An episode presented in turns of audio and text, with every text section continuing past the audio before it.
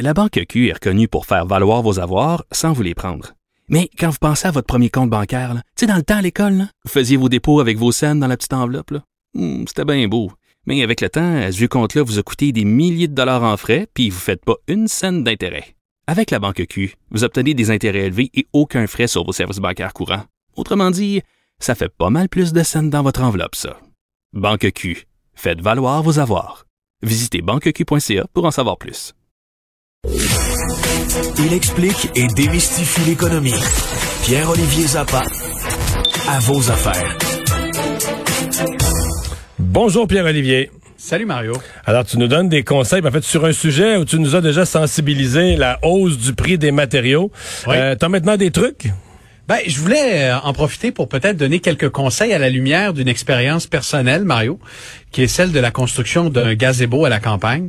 Alors, je me suis lancé dans ce projet il y a quelque temps et puis je me suis mis moi-même au défi de réduire la facture des matériaux de construction à l'heure où, euh, on le constate, il y a une véritable flambée des prix. Alors, je me suis dit que je pourrais peut-être partager un peu euh, mes apprentissages avec tout le monde. Certainement. La première chose, Mario, magasiner en région coûte pas mal moins cher. Qu'à Montréal, Granville? Oui, et je te donne euh, un simple exemple. Pour construire le- une terrasse, j'utilise des planches de 5 quarts par 12 pieds. La même planche euh, à Montréal est vendue autour de 19 dollars, alors qu'à la campagne, dans la région de la Nodière, elle est autour de 15 dollars. Il y a donc une différence d'à peu près 25% Donc, ça coûte 25% plus cher pour ce- cette même planche à Montréal versus à la campagne. Parce que euh, le- probablement le quincailler, le pied carré de terrain, l'opération, tout est un peu plus cher, là. Voilà, avoir une cour à bois à la campagne, ça coûte moins cher que stocker des 2 par 4 et de la planche de bois traité en ville, euh, dans des secteurs euh, où c'est assez dense. Il y a les coûts du transport également, de la campagne à la ville. Il y a plusieurs facteurs qui entrent en ligne de compte. Mais lorsqu'on magasine et qu'on a besoin de grandes quantités de bois, ben, dans mon cas, j'ai économisé autour de 500 dollars simplement en achetant euh, à la campagne versus à la ville. Ça, c'est la première chose.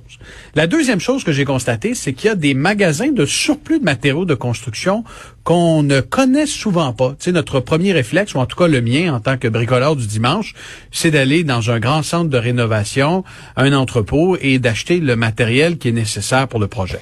Mais vous avez des magasins de surplus de, rénovation, donc euh, une espèce de... Je ne comparerais pas à un village des valeurs, là, mais euh, euh, ce sont Ben, des... est-ce que euh, c'est de la scrap? Est-ce que c'est des deux par Non. quatre tout tordus avec un bout de, un bout de d'écorce? Mais ben oui, des fois c'est ça. C'est- Tu ris, mais. Oui, il y a, y a- probablement, mais je te donne un exemple pour euh, pour une toiture de tôle. euh, on sait que l'acier en ce moment coûte extrêmement cher. Lorsqu'on va aller chez un fournisseur ou dans un magasin traditionnel, la toiture d'a- d'acier va te coûter à peu près 20% plus cher que l'an dernier cette année. Mais si tu t'en vas dans un magasin de surplus, que tu regardes les le choix de couleur est peut-être moins intéressant. Mais si tu choisis de, de la tôle noire, ben euh, elle est disponible et elle est à peu près 30-35% moins chère Wow, ok, que ce que tu c'est retrouves pas dans les nuance, là.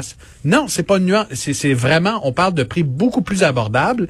Et souvent, ces magasins de surplus-là, ben, vous allez sur un moteur de recherche, vous tapez magasin de surplus de, de matériaux et, et le nom de votre région, et vous allez trouver euh, probablement à proximité des commerces euh, dont vous ne connaissiez peut-être pas l'existence, mais qui offrent des prix vraiment compétitifs. Et l'alternative à ça, c'est de se tourner vers des sites de revente comme Kijiji, comme Marketplace.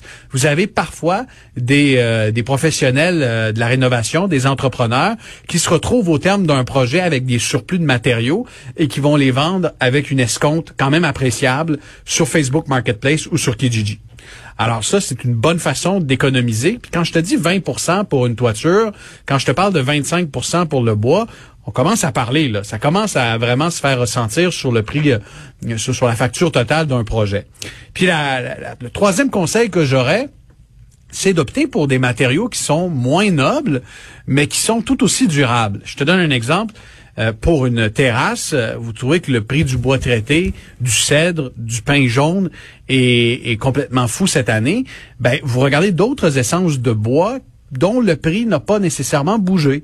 Alors, au lieu de le faire en bois traité, vous pourriez le faire en pruche, par exemple. et traiter Ben, C'est vous-même extraordinaire votre l'approche. là. C'est presque aussi bon que le cèdre pour pas pourrir. c'est ce qu'on utilise notamment pour faire des, des granges euh, à la campagne. Donc, le, le prix de la pruche a beaucoup moins bougé. Euh, euh, la pression à la hausse est pas mal moins importante que sur d'autres essences comme euh, le cèdre ou, ou le, ou le pin jaune. Euh, ou la, gara- la guarapa, c'est un bois exotique qu'on utilise parfois pour faire des terrasses. Le prix a littéralement explosé, alors que le prix de la pruche, là, quand on va dans le... le Ouais, ouais, ouais, pouce mais là, c'est moins, c'est moins prestigieux de dire que t'as une terrasse en pruche. Quand, comment il s'appelle l'autre bois, le, le bois brésilien? guarapa. Le guarapa, ouais. Ouais. Façon que tu reçois des invités, tu veux péter de la boue un peu, là. Ben, amène une meilleure bouteille de vin sur, sur la terrasse. Je veux dire, il est là, ton, il est Ouais, il là ça. l'argent. Et là, ton Il est là, aguarapa. L'argent est dans le vin, parce que la guarapa, c'est 42 la planche. La pruche, on est autour de 10 12 Euh, c'est vrai que c'est moins prestigieux. Mais c'est chaque planche, à chaque planche, tu libères une bouteille de vin de 30 piastres. Oh. Là, on commence à jaser. bouteille de vin. On commence à jaser. Mais l'idée euh, de Pierre-Olivier de juste euh, remettre ça à l'an prochain, C'est une idée, mais en même temps, Vincent, c'est la question souvent que les gens, euh, les gens me posent par courriel. Et, et c'est ce qu'il faudra voir au cours des, des prochains mois, des prochaines années, à quel point le prix des matériaux va reculer par rapport à ce qu'on vit aujourd'hui. Euh, avant d'entreprendre mon projet, j'ai sondé euh, des entrepreneurs, des promoteurs immobiliers, l'association de la construction, et, et je leur demandais, c'est mieux de repousser? Et la plupart du temps, ce qu'on me dit, c'est, écoute, est-ce que tu as souvent vu des hausses marquées dans sur le marché des matériaux suivies d'une baisse? Pas vraiment. Aussi marqué, non, c'est ça. Non, ça reviendra jamais au prix d'avant la pandémie, à moins d'un crash important. Euh, donc peut-être que ça va se stabiliser. Mais c'est ça, peu, mais- ça peut se stabiliser. Mais est-ce que, semble, à mon avis, c'est très peu probable qu'il y ait un effondrement là, des quantités de travaux et de rénovations dans les prochaines années. Là. Exactement. Alors, euh, ce qui me permet de dire, et, et faites, faites les travaux vous-même. Je sais que il y a des travaux qui nécessitent parfois euh, l'aide d'un professionnel, euh, d'un entrepreneur, mais quand ce sont des petits projets, des petits travaux, ça permet encore là d'économiser. Alors, je me souviens, Mario, d'avoir euh, écrit euh, une chronique dans le journal il y a à peu près cinq semaines où je parlais de l'estimation. euh, j'avais fait, j'avais demandé à plusieurs, j'en ai même parlé à ton émission. J'avais demandé à plusieurs charpentiers de me donner une soumission pour mon gazebo. On était autour de 25 000 dollars à l'époque. La moins chère? honnêtement, honn- la moins chère, à 25 000 dollars, imaginez. Et en le faisant moi-même avec des matériaux moins nobles et quelques conseils que j'ai énumérés, je m'en sors gros maximum 3 500 dollars. Alors, euh, Ouais. voilà, il suffit de, Oui. de travailler fort pour économiser. Tu vas, on va-tu encore faire, tu penses, la même émission dans 25 ans? Parce que je vais pouvoir t'en parler. Ça s'est-tu écroulé? Ça s'est-tu écroulé?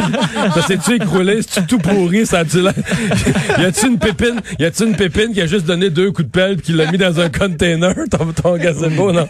Euh, je pense que ma conjointe partage tes appréhensions. OK. Bon.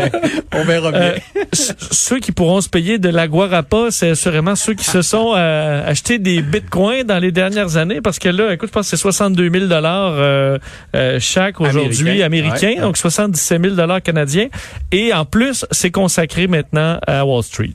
Avec l'entrée en bourse de Coinbase, alors pour ceux qui ne euh, sont pas familiers avec le marché de- des crypto-monnaies et, du Bitcoin, Coinbase, c'est comme un, guichet.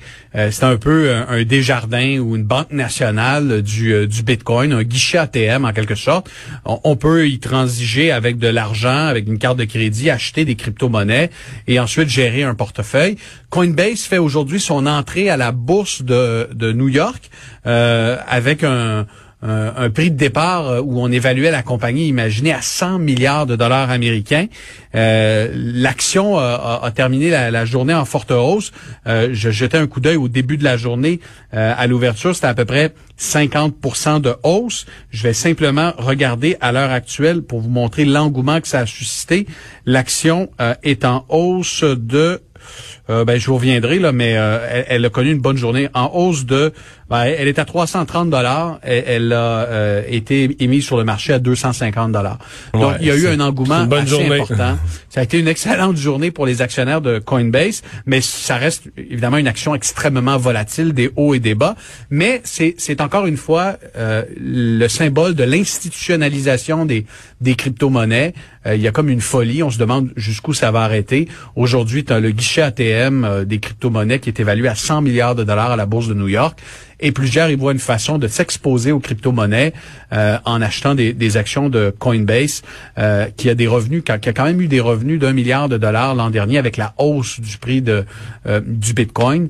Alors, évidemment, ce n'est pas un conseil d'investissement, mais c'est un phénomène qui est à surveiller de voir que de plus en plus de, de ces entreprises dans l'univers de la crypto qui entrent en bourse et qui font les manchettes et qui suscitent énormément d'enthousiasme et, d'engouement. En même temps qu'il nous dit que la crypto-monnaie va continuer, c'est très, très, très volatile. Donc, ça monte, ça descend.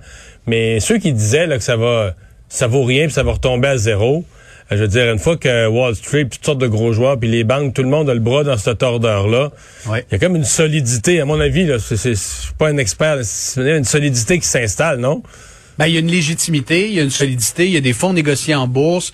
Euh, la Security and Exchange Commission aux États-Unis, le gendarme de la bourse, euh, un peu l'AMF aux États-Unis, euh, s'intéresse, mène des enquêtes, légifère, régule. donc, c'est un marché qui s'institutionnalise, qui devient de plus en plus accessible. Alors, assurément, il est là pour rester. Ce qui ne veut pas dire qu'il n'y aura pas encore des fluctuations spectaculaires de sa valeur dans les deux sens. Merci beaucoup, Pierre-Olivier. Il n'y a pas de quoi. Salut.